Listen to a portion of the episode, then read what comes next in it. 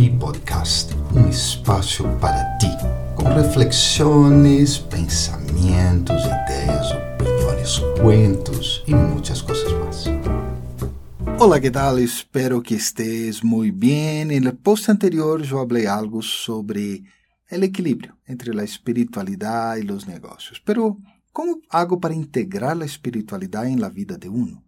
Hace muchos años entré en uno de los increíbles museos de la capital colombiana, el Museo Nacional de Colombia, y si vienes por aquí o ya vives en Bogotá, no pierdas la oportunidad de conocerlo o visitarlo de nuevo. Me contaron que un día había sido una cárcel, y es interesante porque yo pensé al comienzo que era una iglesia. Entonces me vino a la mente esta figura, de que las personas colocan a Dios en la iglesia, la cárcel, lo encierran y solo abren sus puertas a Él una vez por semana. En los años 60, la espiritualidad rompió, digamos, modelos, rompió sus muros ahí y se abrió. Ya entró por todos lados uh, y era algo que debemos recordar y agradecer a las personas de esa época incluso. Trajeron a Dios y muchas otras ideas a la vida diaria.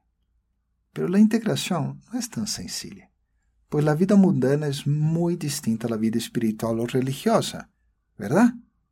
Eu vivo em uma comunidade espiritual por décadas. E apesar de que uma parte de meu dia é dedicada a meditação e estudo, a vida na casa é como em muitas casas do mundo. Cambia a energia e a dedicação, pero aqui cozinamos, lavamos, planchamos, limpiamos, trabalhamos. Por alguma razão, há um imaginário absurdo de que a vida religio religiosa ou espiritual é de não fazer nada todo o dia, excepto as práticas correspondentes.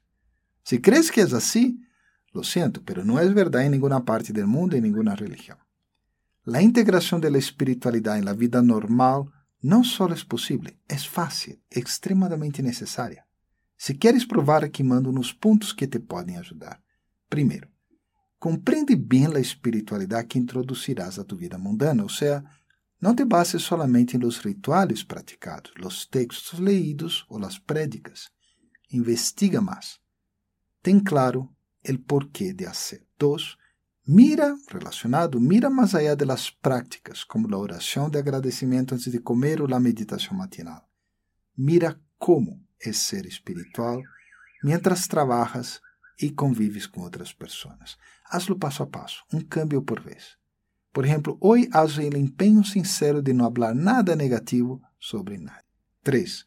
Lo ideal é que em cada atividade algo de tu espiritualidade esteja presente.